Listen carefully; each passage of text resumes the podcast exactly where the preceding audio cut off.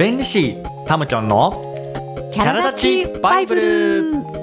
この番組は弁理士タムキョンと多様性推進の専門家赤井ゆかりが世界でオンリーワンなあなたの輝きをもっと応援したい。楽しんで生きるヒントを提供したい。そんな番組です。ということで今日もタムキョンよろしくお願いします。はいよろしくお願いします、はい前回も結構真剣なお悩みをねいただきましたけれども、それに続いてちょっと今回もですね、あのまた女の子からね、えー、とお悩みをいただいております。結構やっぱり同じようなことで悩んでるんだね。うん。やっぱりそのこの番組を始めてから、まあ、キャラ立ちについてのお悩みを結構いただくようになって。はいそうなんです。なので、まあ、これを聞いてくださってる方もあ自分も同じ同じっていう方もいらっしゃるかもしれないのでね、うん。今日もお便り読ませていただきますね。はい。はい、ペンネームアロハさん、高校2年生です。はい、私は今留学中なのですが、昨日実は自分がそこの家族に嫌われていることが分かってショックを受けています。私が朝の支度が遅いからだらしないキャラだと思われたみたいで。全力で全力でキャラ変をしてしっかりキャラになって朝も早く起きようとは思うのですがそれで許してくれるかな？私は他人の求めるキャラにあと何回変身すれば全員から好かれるんですか？絶対に嫌われないキャラってありますか？ちょっと疲れてきました。というご相談です、ああちょっとなんかね 深刻ですね。うん。そうだねじゃあ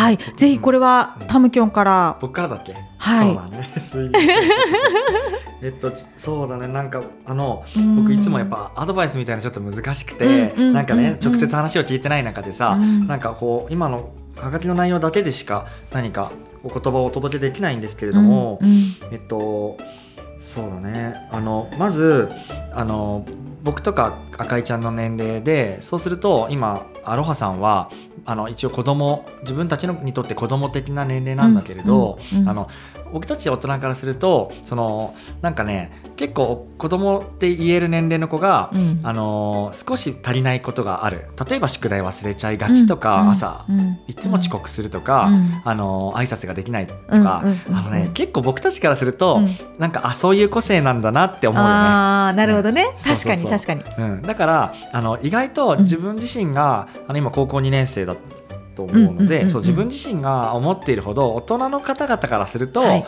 あの一個一個個性だっていうふうにうん。思えちゃってる部分は実はあるかなっていう想像はしてそうそこまでうんうんうん。うん一個の行動でそこまで人は判断してないよっていうのはまず思うところでであとねもう一個あのーこれ国民性の話なのかなっていうのもあって、うんうん僕とか赤井ちゃんが子供の頃ってあ赤井ちゃんちはどうかわかんないけど僕は結構厳しく育てられたんですよ。うんうんうん。どうだった？んあ厳しかったです厳しかった？うちも。うんううんうんん。でもね今の時代あアロハちゃんにしてみるとアロハさんにしてみると親御さん厳しいと思うかもしれないけどねいや随分今最近の親御さんはうんうん優しくなったもんで。えーうん、だから朝起きなさいとかあの宿題やってないんじゃないのとかうん片付けなさいってあんまり言わないあうん。の人の方が自分の身の回りには随分増えてますね。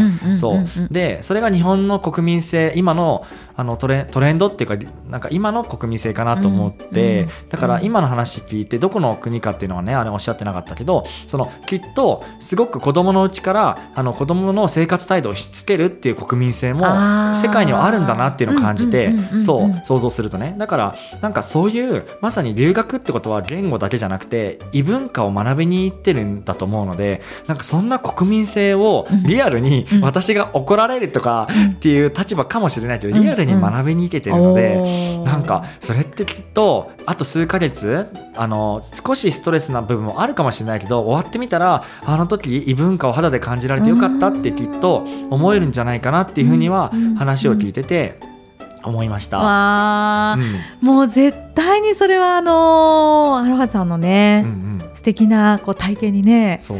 なってるかもしれないですよね。それでねうん。最後にその絶対に嫌われないキャラってありますか？っていうご質問なんですけれども、僕もねあの当然人からその嫌われたあ嫌われたい人っていないの誰だって好かれたいので、うんうん。僕もこ高校生の時とかあの大学生の時とか多分人から好かれたいって思う部分は多少あったけど、うん。でもねある時やっぱり僕って人とちょっと違う感性を持ってるなってことを自覚したんだよね。その程度はどうであれさ、うんうんうんうん。そう。自覚した時にすっごく気が楽になったんだよ。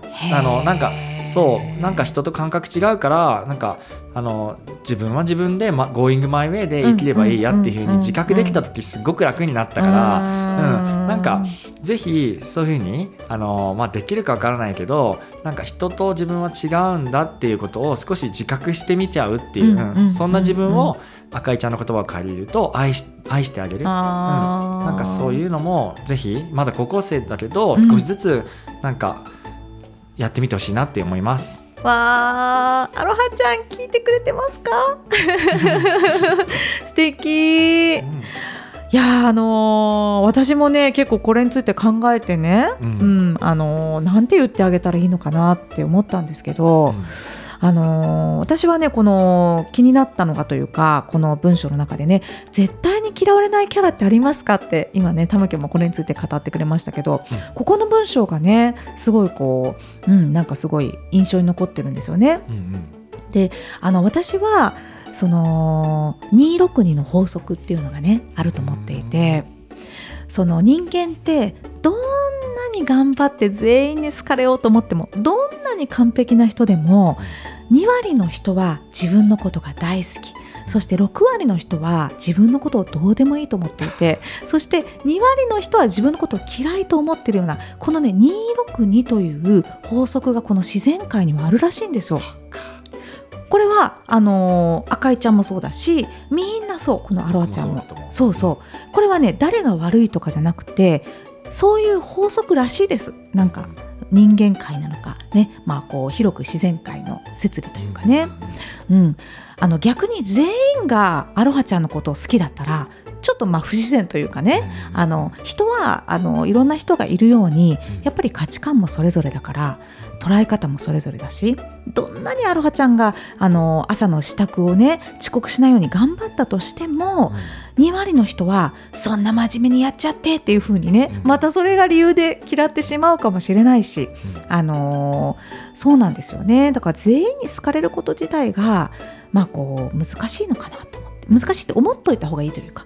うん。うん。でもさっきのタムキョンみたいに自分があの個性的なキャラなんだとかうん。人とちょっと違うんだって分かった瞬間に楽になるっていうことあると思うんですよね。だからあ全員に好かれることは無理なんだって分かったらもしかしたらちょっと少し楽になってもらえるのかなって思って今ちょっとこの話をしてみたんですけどね。ね。うーん。なるほど。262はうんうんうんうん。ねそっか大人でもあるもんうねんうん。そっかそう。まあでも私もすごいちっちゃい時からずっと全員に好かれようと思って頑張ってきたのでうん。すごい気持ちわかる。